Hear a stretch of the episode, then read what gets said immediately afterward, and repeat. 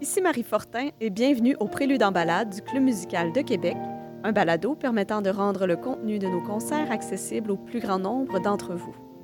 En compagnie du musicologue Benjamin René, nous observons ici trois exemples de la vision et de la place de la musique de chambre à l'époque du romantisme tardif. À l'aide de trois chefs-d'œuvre de compositeurs au sommet de leur art, soit Schumann, Grieg et Brahms, on verra comment chacun s'inscrit respectivement dans la conception de son temps et ce qui les distingue. Bonne écoute! Bonjour Benjamin. Bonjour Marie. On parle aujourd'hui de musique de chambre au 19e siècle. Euh, ça gagne beaucoup en importance et son esthétique se transforme aussi à cette période-là. On va parler dans ce balado de trois compositeurs qui ont marqué la musique de chambre romantique, chacun à leur manière. Et le premier, c'est Robert Schumann, qui a une influence majeure pour ceux qui l'ont suivi, comme Grieg et Brahms, qu'on abordera plus tard. Tout à fait, et même particulièrement peut-être pour euh, Grieg et Brahms. Bon, Schumann, on, va, on le voit assez rapidement dans sa biographie. C'est c'est un peu le, personnage idéal du salon du 19e siècle pour, pour, différentes raisons, mais en particulier pour son intérêt euh, partagé pendant à peu près toute sa vie pour la musique et pour la littérature. Ça apparaît très tôt dans sa vie, euh, cet intérêt-là, et il va hésiter d'ailleurs entre une carrière littéraire et une carrière musicale. Son père est un, son père est un littéraire, c'est un auteur de, de romances chevaleresques, euh, un lexicographe et un, traducteur de, euh, de, Walter Scott et, Byron. Donc, c'est principalement comme ça qu'il est subvenu aux besoins de sa famille. Euh, et ça fait que Robert a quand même grandi dans un environnement où la littérature était très présente. Euh, évidemment, un environnement très musical aussi, ce qui fait qu'assez rapidement, il va se, diriger vers, vers, la musique, la composition, le piano comme concertiste aussi. Et donc, c'est vraiment ce mélange-là qui va caractériser euh, l'esthétique schumannienne. Dans beaucoup, beaucoup d'œuvres, même des œuvres instrumentales, il y a souvent une pensée, euh, sinon littéraire, euh, à tout le moins une pensée dans, le, dans, la, narration qui, qui, va rappeler la littérature. C'est quelque chose qui est assez courant. Puis, ben, dans l'esthétique des salons, Carrefour des arts, où les musiciens, les poètes, les artistes de tout acabit vont se rencontrer, il y a comme quelque chose de tout à fait euh, naturel quand on pense à quelqu'un comme Schumann.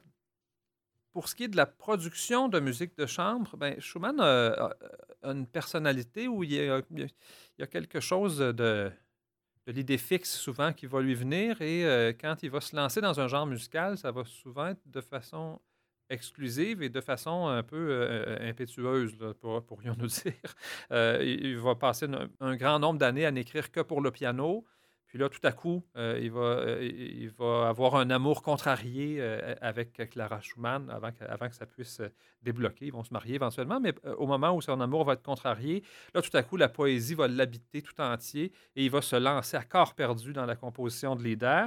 Ça, va être la même chose pour beaucoup de genres musicaux. Puis la musique de chambre va avoir sa, sa période, si on veut, là, dans, les années, dans les années 1840, justement. Puis pour ce qui est de ce genre-là, euh, à proprement parler, qu'est-ce qu'on peut dire de sa contribution? Bon, justement, sa contribution va se concentrer quand même sur, sur une période qui est relativement courte. La, période très dense de musique de chambre, c'est la période 42-43, euh, donc 1842-43. Euh, dans, la, dans, la, dans la biographie de Schumann, c'est une période qui est un peu compliquée pour toutes sortes de raisons, mais Clara, la carrière de Clara, son épouse, euh, comme pianiste, bat son plein. Ça va vraiment très, très bien.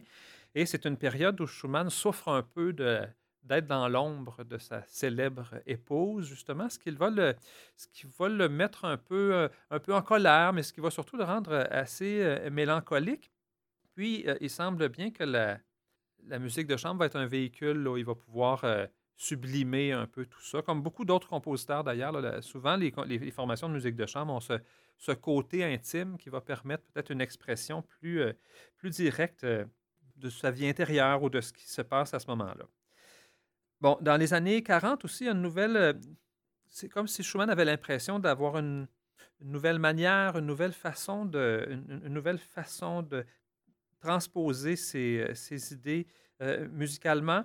Donc, dans, la manière de transformer les thèmes, dans la manière de, penser les idées musicales, euh, c'est comme si ça, comme si sa pensée s'organisait, où il y avait une cohérence qui s'installait. Quand on, quand on écoute beaucoup Schumann, euh, souvent la mélodie très, très fragmentée, très, euh, très en, petits blocs un peu modulaires. À cette époque-là, c'est comme s'il trouvait le chemin d'un certain souffle musical. On va, on va, en entendre toutes sortes d'exemples un peu plus tard qui, sont, qui sont, je pense, assez, assez parlants. sinon, ben, c'est sûr que la période, la période où les deux œuvres dont on va écouter des extraits ont été composées, donc 1849, c'est vraiment une année d'une grande, grande, euh, d'une grande intensité euh, musicale. Il va composer, dans l'année 1849, Schumann va composer presque 40 œuvres complètes. Donc, c'est quand même considérable. C'est presque une par semaine. Certaines de ces œuvres-là sont de, de, dimension euh, impressionnante. Puis, si on, veut le ramener un peu en volume, puis essayer de comprendre ce que ça peut vouloir dire, ben, c'est revenu en tant que compositeur, l'année euh, précédente euh, avait été de 314 thalers et euh, pour 1849, ont été de 1275 thalers. Donc, ce que les éditeurs lui ont donné. Donc, ça, donne tout de suite une idée de, du volume. Ce n'est pas simplement qu'il y a beaucoup d'œuvres, mais c'est qu'il y a un volume de composition qui est assez, qui est assez important. C'est une période où il semble être bien. Donc, on n'est plus dans les troubles qui ont lancé la musique de chambre. En 1849, on est c'est sept ans plus tard. Puis ça, il, semble assez, euh, il semble assez en forme. La, folie qui va l'emporter euh, quelques années plus tard n'est pas encore au rendez-vous. Puis ça, semble être une, période justement qui, euh, où les choses se, choses se, passent assez bien. Puis, autre chose qui va caractériser la musique de cette période-là, il, y, a, un côté, si on veut, accessible. Il y a un effort d'accessibilité qui serait probablement lié à un intérêt de Schumann pour la, culture Biedermeier de l'époque, c'est-à-dire euh, une espèce d'esthétique, euh, c'est un peu l'ascension de la bourgeoisie, puis d'un nouveau public pour les arts, pour la musique et tout ça, qui amène beaucoup d'artistes à chercher une certaine accessibilité ou euh, un côté éducatif, si on veut, des œuvres qui vont, permettre aux gens d'entrer dans, le, dans le monde de, la musique savante et tout ça. les les, deux œuvres qu'on va écouter correspondent assez bien à cette esthétique-là, justement. Donc, si on se penche plus spécifiquement sur euh, notre programme de concert qui est ici concerné, euh, du 17 octobre, il y aura deux œuvres de Schumann. Que doit-on savoir au sujet de ces œuvres? Si on prend, euh, pour commencer, les trois romances pour hautbois et piano, on est en 1849 et même si l'opus officiel et l'opus 94, c'est la centième œuvre écrite par Schumann. C'est intéressant à savoir. Euh, et, euh, il va renouer avec un instrument qui n'est pas tellement fréquenté par les romantiques. C'est comme si le, hautbois avait eu un, certain... Euh, une certaine éclipse à ce moment-là. La clarinette a connu beaucoup de succès chez, chez Brahms, par exemple, puis chez, les romantiques en général. Puis le hautbois est un peu, un peu délaissé. Schumann a, voulu réécrire quelque chose. Puis utiliser le côté chantant, le caractère un peu vocal aussi du hautbois. C'est ce qu'il veut mettre de l'avant dans des pièces ici qui sont en fait, euh, euh, je parlais plutôt du côté un peu euh, paisible, heureux de cette période-là pour Schumann. Ici, on est tout à fait dans cet esprit-là. Les, trois romances sont un cadeau de Noël, en fait, pour Clara, qui a été composé entre le 7 et le 12 décembre, donc sur une courte période de quelques jours, et qui a été créé et entendu euh, au domaine, euh, à la résidence des Schumann, euh, en privé. puis ça va, prendre, ça va prendre presque 15 ans avant qu'on entende cette œuvre-là dans le public, en concert. Donc c'était vraiment une œuvre qui était destinée pour un usage domestique, ce qui est, encore une fois, tout à fait dans l'esprit de la musique de chambre. quelques petits extraits pour illustrer bon, cette accessibilité-là, le côté chantant, l'expression simple et, et, et, sans prétention qui est mise de l'avant.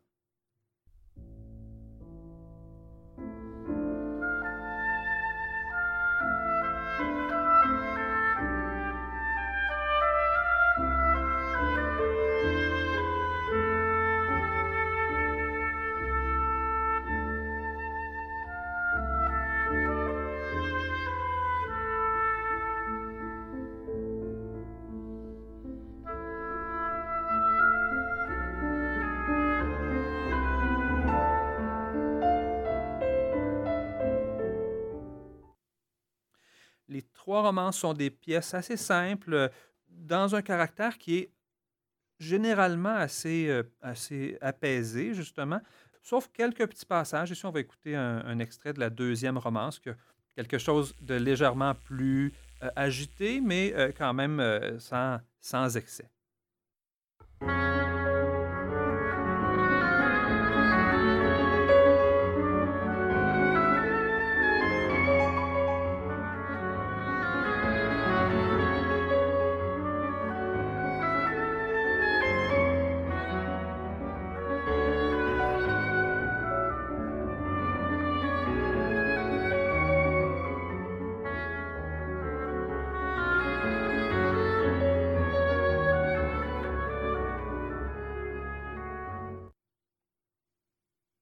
L'autre œuvre qu'on va aborder, c'est euh, l'Adagio et Allegro pour piano et chœur, opus 70, même année, 1849, euh, plus tôt dans l'année. Donc ici, on est en, février, euh, commencé, écrite en fait probablement d'une traite le 14 février. Donc on est, vraiment dans cette intensité-là et retravaillé légèrement quelques jours plus tard. Ici, l'œuvre, l'œuvre à l'origine, justement, est composée pour le corps. Puis, ce, qui, ce qui fascine Schumann, à ce moment-là, c'est le, euh, nouveau corps à piston. Euh, c'est une, nouveauté qui euh, change beaucoup, beaucoup la perception qu'on a de l'instrument, parce qu'il bon, y a eu différents, différents mécanismes ou une absence de mécanisme qui faisait en sorte que le corps était un instrument qui a toujours eu cette sonorité très particulière, mais qui n'avait pas une grande il n'y avait pas une grande polyvalence, disons. Les passages très chromatiques ou très, qui demandaient beaucoup de vélocité et d'agilité, ce n'était pas, toujours, euh, pas toujours idéal. Alors qu'ici, mais justement, on a un instrument qui est tout à fait capable de, communiquer sur un pied d'égalité euh, avec, avec d'autres instruments. Ça va donner une œuvre, euh, justement, où le corps, contrairement à beaucoup de musique de chambre où on a des instruments qui ressortent comme ça, comme le corps, la clarinette, ici, on a vraiment un instrument qui n'est pas, pas pareil comme comme euh, ce qui l'environne, mais qui vient vraiment se fondre dans la, musique. Schumann avait prévu quand même que cette œuvre-là pouvait être jouée par le corps, mais pouvait aussi être jouée par le hautbois, par le violon ou par le violoncelle, euh, donc euh, pour, la partie, pour la, partie, la partie plus mélodique. Ce qui fait que ça, ouvrait différentes possibilités. Donc l'idée de transcrire pour un autre instrument rien de, rien de barbare dans ce cas-ci. Quelques extraits encore, donc euh, peut-être un petit bout de l'adagio, euh, mélodie très expressive, un accompagnement qui est berçant, euh, des échanges justement entre le piano et l'instrument soliste.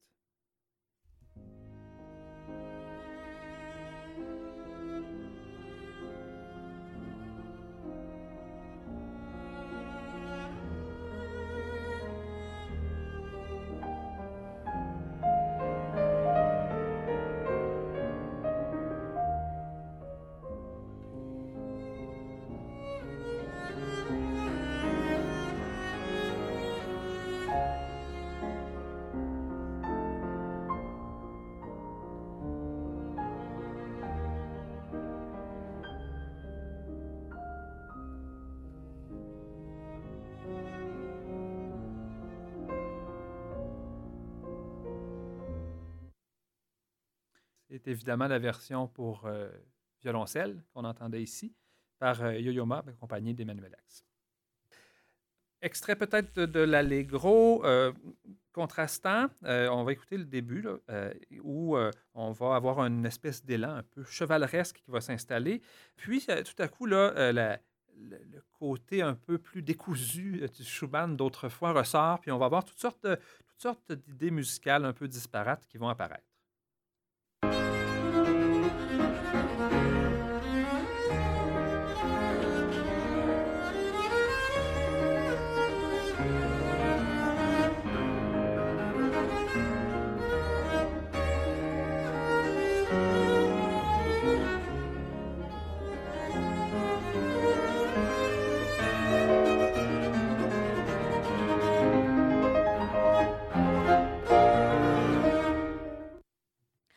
Peut-être aussi en profiter pour rappeler que les deux œuvres de Schumann, dans le fond, autant les romances que la Dujo à Delcro, ont cohabité dans des éditions justement pour différents instruments, ce qui justifie bien le fait que si on les a ici au violoncelle et au hautbois, d'ailleurs la, la était Céline Moinet, accompagnée de Florian Oulich, on va les entendre au bugle lors du concert, le bugle qui est un proche parent de la trompette. Donc, il n'y a pas de sacrilège, justement, comme il a été mentionné. C'était une pratique euh, courante de l'époque, de passer d'un instrument à l'autre pour ce type euh, d'œuvre. Absolument. Aucun crime de lèse-majesté euh, dans ce cas-ci. Donc, maintenant, on passe au prochain compositeur qui est d'une toute autre génération, aussi d'un autre héritage culturel que Schumann, mais qui va quand même subir une grande influence de son aîné. Qu'est-ce qui amène cette influence? Oui, ça peut sembler surprenant pour un compositeur norvégien qui est né plusieurs décennies euh, après, euh, après Schumann, mais ça, ça s'explique quand même par, euh, par l'importance de Schumann en soi, mais par différentes raisons biographiques qu'on va voir à l'instant. Donc, Grieg, compositeur norvégien, pianiste, chef d'orchestre aussi, certainement un des, sinon le compositeur scandinave le plus célèbre de sa génération grand promoteur aussi d'un certain nationalisme musical qui, était, euh, qui avait quelque chose d'un peu euh, nouveau euh, à cette époque-là. spécialiste des, pièces courtes, des miniatures qui ont eu un grand succès, ben, que ce soit dans les, dans les, pièces pour piano, mais même dans les courtes pièces pour, pour orchestre. son, piano, son, son, concerto pour piano, évidemment, est un, jalon incontournable du répertoire romantique. Puis, il y a même un, un quatuor à cordes qui, qui préfigure Debussy. Donc, c'est un, un, être tout à fait, euh, tout à fait singulier, très, très, très original à, bien des égards. Mais, euh, donc, sa formation musicale commence très tôt, comme pour beaucoup, de, comme pour beaucoup d'autres, et son, talent se manifeste. Il va finir par par être entendu par des visiteurs à la maison qui vont dire à, ses parents, ben, il doit, il doit sortir, doit aller étudier. Et c'est là que, c'est là que son, parcours va l'amener en Allemagne, à Leipzig, pour aller étudier la composition.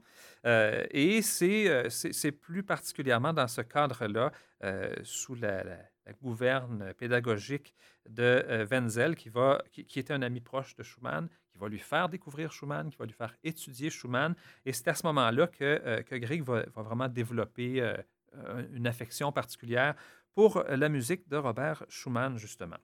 Bon, il va aussi avoir l'occasion d'aller entendre euh, Clara euh, en concert, donc il va être très, très impressionné, qui jouait le, concerto pour piano de Schumann.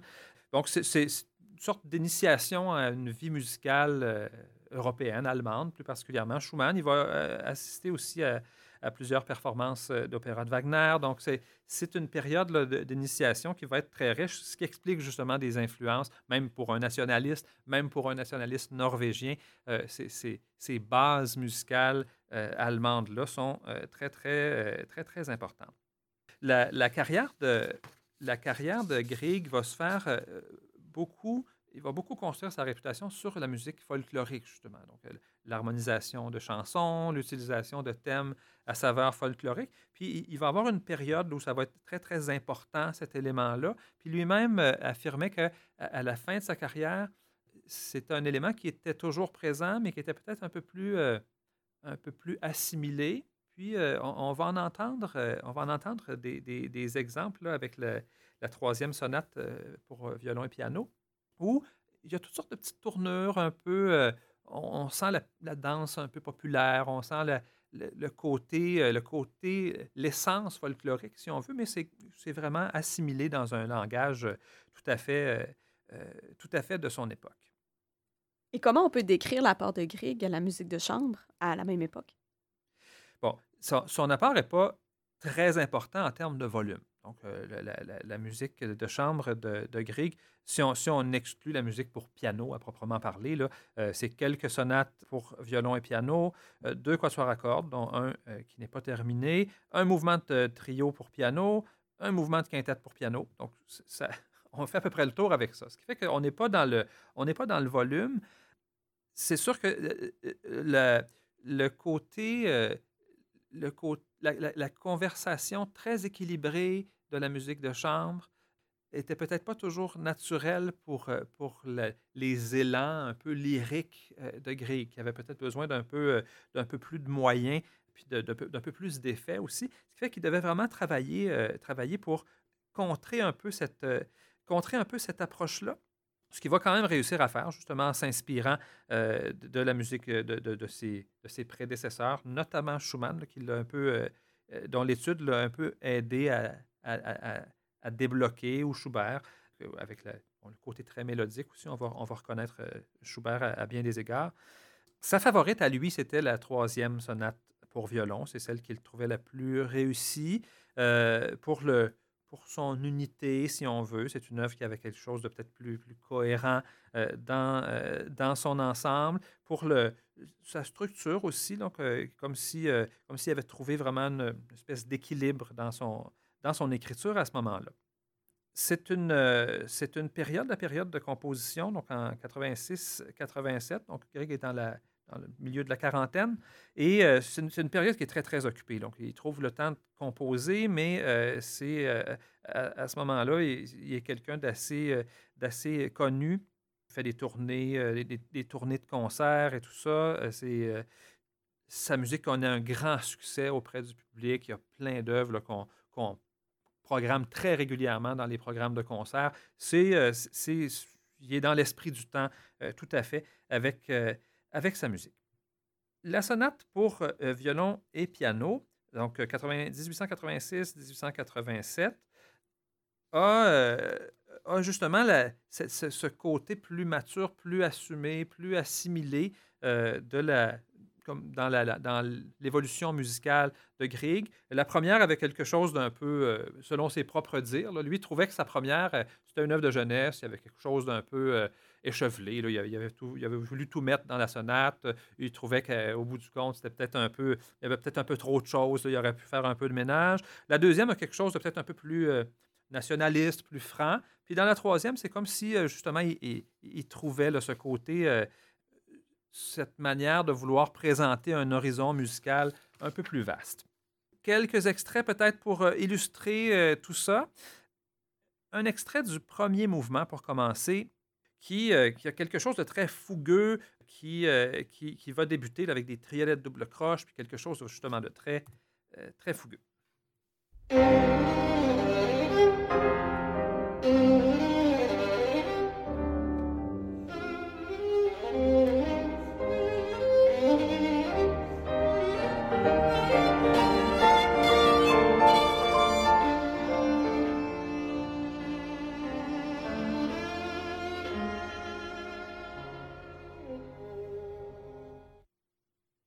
Puis en contraste, un second thème va arriver avec un accompagnement à contretemps qui donne à la mélodie très chantante un côté presque éthéré après ce thème très fougueux, très, très incarné.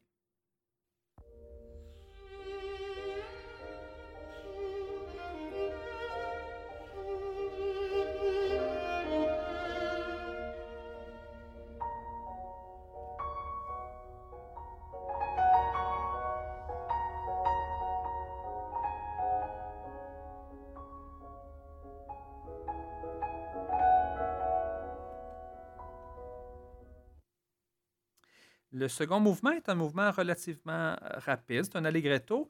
On, arrive dans quelque chose d'assez dansant, avec un rythme, encore une fois, un petit peu débalancé, euh, les, accentuations sur les temps faibles et tout ça. Puis avec, avec des échanges tout à fait, euh, tout à fait charmants entre les, entre les deux instruments.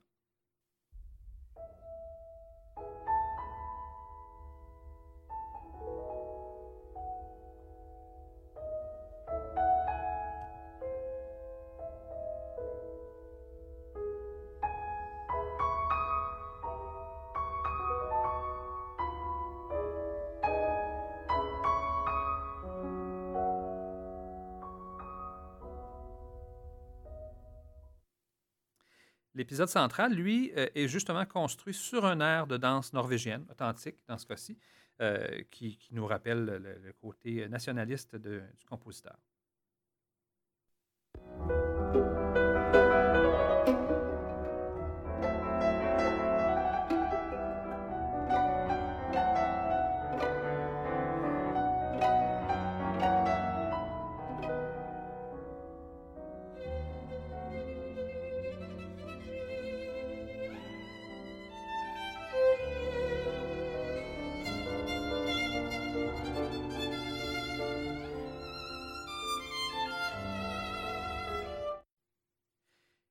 Mêmes accents un peu euh, folkloriques du côté du dernier mouvement, euh, avec une mélodie faite de fragments très, très simples, assez répétitifs aussi, comme beaucoup de danses ou de chansons folkloriques.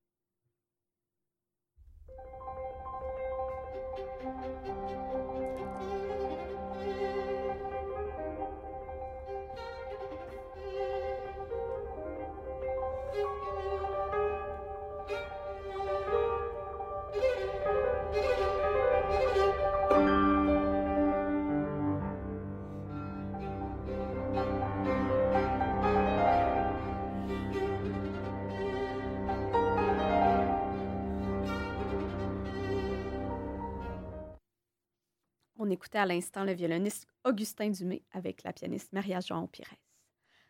On passe maintenant à Brahms. Sa filiation avec Schumann est très bien documentée, autant sur le plan personnel que sur le plan musical. Hum, comment est-ce qu'on pourrait résumer ce que Brahms doit à Schumann? Bon, évidemment, euh, c'est une, une, relation qui s'échelonne sur fort longtemps, si on prend la famille Schumann au sens large, mais euh, Schumann est celui qui va faire découvrir Brahms euh, au monde, d'une certaine façon. La, pratique de, critique musicale de Schumann était une pratique euh, majeure, très lue. Euh, c'est quelqu'un dont l'opinion était très considérée. Et quand il a découvert Brahms, pour lui, c'était une révélation. Il a vraiment été un promoteur très enthousiaste. C'est aussi quelqu'un qui a beaucoup, lui et Clara, ont beaucoup conseillé Brahms musicalement. Euh, ils ont eu l'occasion de, jouer ses œuvres, de les entendre, de les commenter, de l'aider un peu à construire son, style musical. Donc, c'est vraiment une, grande influence. Il a, habité chez eux pendant des, moments assez longs. Euh, il a gardé une relation euh, épistolaire jusqu'à la toute fin de sa vie avec la veuve de Robert, Clara Schumann, après son décès. Donc, les liens sont nombreux, sont très connus aussi et, musicalement, assez clairement, il y a quelque chose qui, les lie euh, euh, dans, une multitude de, manières. Brahms, c'est un compositeur, c'est un, pianiste, c'est un compositeur, c'est quelqu'un qui va, euh, c'est quelqu'un qui va suivre son, qui va suivre son chemin, si on veut, dans une époque où on, parlait de romantisme tardif un peu plus tôt. C'est sûr que Schumann n'est pas proprement parler un compositeur du romantisme tardif, mais on a une œuvre qui date de presque 1850, ce qui nous place un peu dans cette, euh, période-là. Puis Brahms, ben, lui, vraiment, c'est un compositeur du romantisme tardif, mais, il y a quelque chose d'un peu classique chez Brahms qui fait qu'il est un peu, euh, est un peu anachronique. il, suit vraiment son, suit vraiment son propre chemin. Comme Schumann, euh, il va être très, très féru de littérature. C'est quelque chose qui va beaucoup l'inspirer. Euh, bon, ça va l'inspirer de toutes sortes de façons. Brahms n'est vraiment pas un compositeur de musique à programme, donc il ne va pas faire des, œuvres musicales qui, représentent un poème ou quelque chose comme ça, mais euh, ça, va, ça va beaucoup nourrir son imaginaire euh, malgré tout. là où Brahms a quelque chose peut-être un peu plus conservateur, si on veut, c'est dans son opposition avec certains compositeurs de l'époque, que ce soit Liszt, que ce soit Wagner qui se présentait à eux comme les compositeurs de l'avenir, qui voulaient une musique plus programmatique, justement, plus, euh, plus imagée, plus, euh, euh, où, on avait un programme, une histoire derrière cette, cette musique-là, une symbolique. Pour, pour Brahms, ce n'est pas nécessaire. Donc, pour lui, il va voir ça un peu différemment. Il va rencontrer Liszt.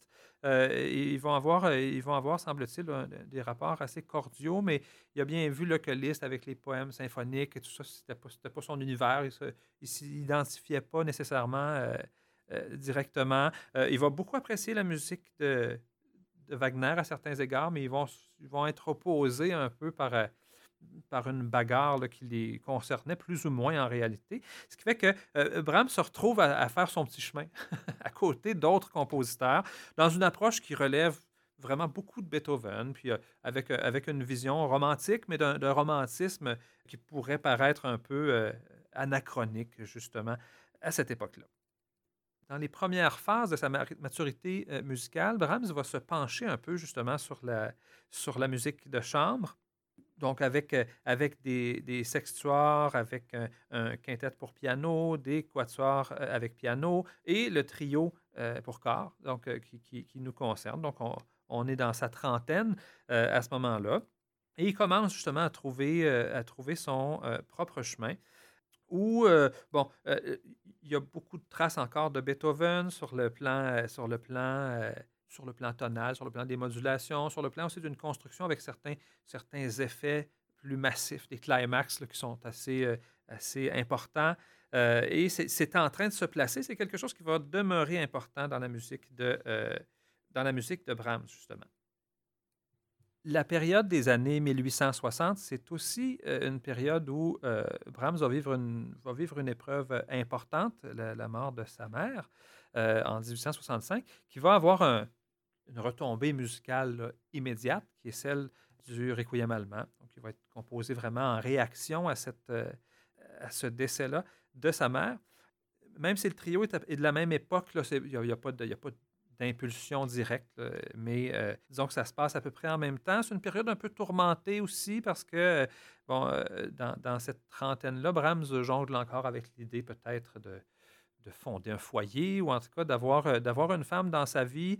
c'est, une, une période où il va avoir justement là, quelques quelques flirts, pourrait-on dire, mais qui vont rester sans suite. Puis il semble assez évident que, bon, finalement, Brahms va décider que ça, son indépendance euh, et, sa liberté euh, de, créateur euh, primait. Et finalement, c'est des, des, histoires qui vont rester un peu, un peu sans suite. Donc, si on revient à la formation qui est utilisée pour ce trio, qui est un petit peu inhabituel, on a parlé du corps. On a d'ailleurs déjà abordé le sujet du corps plus tôt dans le balado. Donc, c'est un instrument qui était un petit peu à l'ordre du jour. On comprend que cette couleur instrumentale-là particulière a intéressé Brahms. Euh, qu'est-ce qu'il y a d'intéressant ici dans ce trio? Bon. Le corps a une connotation pour les romantiques, qui est une connotation, euh, dire, euh, forestière. Parce que c'est le corps de chasse, c'est l'instrument qu'on va entendre si on se promène près de la forêt et qu'il y a une chasse en cours. Donc, pour les romantiques, il y a quelque chose de tout à fait naturel. Si on entend le corps, on se retrouve dans la nature, on se retrouve dans la forêt. Et justement, ici, Brahms va utiliser un corps naturel ou un corps de chasse plutôt que le corps chromatique dont on parlait tout à l'heure, le corps à piston. Euh, ça, va lui donner moins de, moins de vélocité, moins d'agilité, mais une sonorité qui est peut-être plus, euh, plus typée euh, d'une certaine façon. Puis, c'est très clair que c'est ce que Brahms souhaitait parce qu'il a raconté que cette idée-là lui était venue durant une durant une période où il s'est beaucoup promené en forêt. Donc, il a passé, euh, une partie de son été 1864 euh, euh, aux abords de la forêt noire. Et il s'y promenait beaucoup, puis c'est lui, qui, lui qui rapporte. Un matin, je marchais, et au moment où j'arrivais là, le soleil se mit à briller entre les troncs des arbres. L'idée du trio me vint immédiatement à l'esprit avec son premier thème. Donc, on est dans la forêt, c'est le corps symbolique de cette forêt-là qui lui, euh, qui lui apparaît. Euh, s'impose immédiatement. Dans son songe musical, si on veut.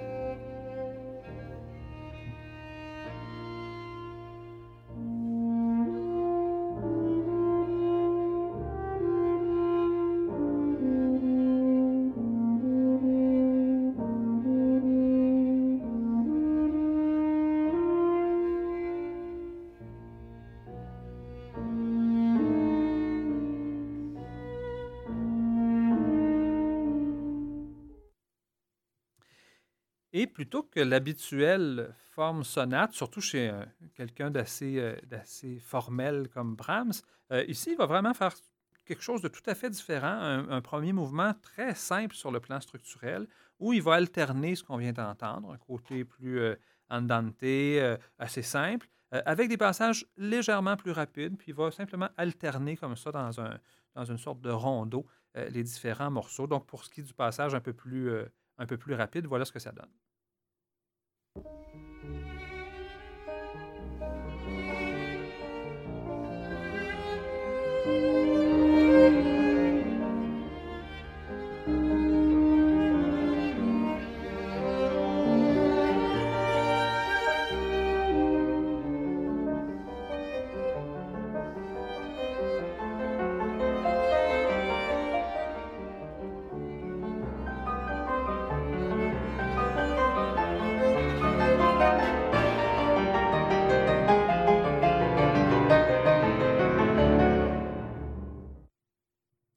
Deuxième mouvement est un scherzo euh, qui a quelque chose de plus, euh, peut-être un petit peu plus vigoureux. Euh, on en écoute un tout petit extrait.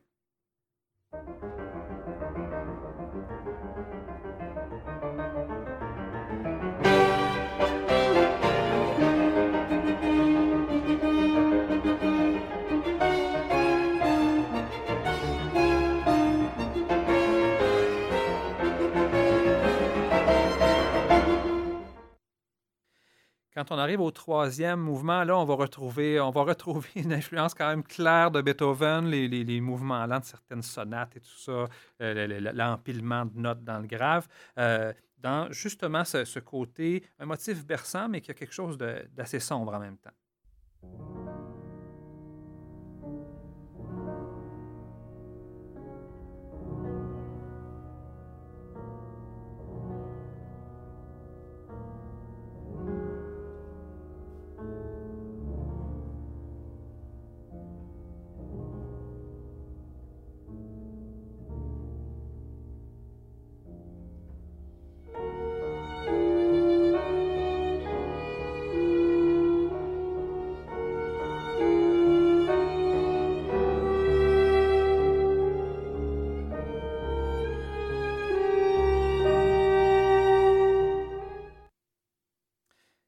Le final va ramener un côté très énergique, avec un côté compact aussi, mélodie conjointe, des notes répétées. Donc, euh, on, on est, euh, on est dans quelque chose dont l'énergie est bien concentrée.